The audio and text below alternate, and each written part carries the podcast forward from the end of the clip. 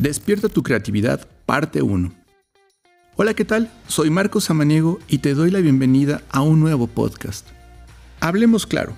Algunas personas creen que la creatividad solo les pertenece a los grandes genios de la historia como Miguel Ángel, Da Vinci, Picasso, Van Gogh. Es hora de romper los mitos. Sí, hay personas que naturalmente suelen ser más creativas que el promedio. No, eso no quiere decir que tú no puedas desarrollar tu creatividad.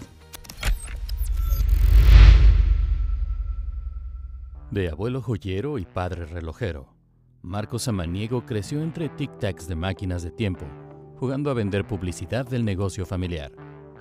Hoy, amante de la fotografía y entregado a la publicidad, te da la bienvenida a Samaniego Talks, un podcast de creatividad, modernidad y soluciones para ti. Comenzamos. Una cosa es segura. Si deseas explotar tu lado creativo, debes dedicarte a ello. La creatividad no nace de la noche a la mañana, ni existen píldoras mágicas.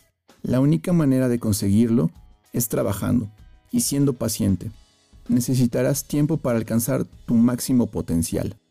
El día de hoy te compartiré algunas técnicas para que des los primeros pasos que te llevarán a tu objetivo, ser una persona creativa. Y si ya te consideras una, fortalecer y desarrollar tu creatividad al máximo. Así es que comencemos. Sigamos rompiendo mitos. Estoy más seguro que ya has escuchado muchas veces que la gente menciona el uso del hemisferio izquierdo y derecho. Déjame refrescar tu memoria. Se dice que las personas creativas y artísticas suelen utilizar más el hemisferio derecho, mientras que las analíticas ocupan más el izquierdo. Bueno, este es otro mito. Se han hecho estudios que comprueban que la estimulación del cerebro es igual en ambos hemisferios. Esas actividades no dependen de ellos. Así que llegó la hora de deshacerse de esas viejas ideas. Sé tu propio maestro. Antes, para investigar algún concepto o resolver alguna duda, deberías recurrir a grandes enciclopedias con miles de páginas. Hoy en día, estas han sido olvidadas y cubiertas por una gran película de polvo, debido a su desuso. Lo de hoy es lo digital. El conocimiento está al alcance de un clic.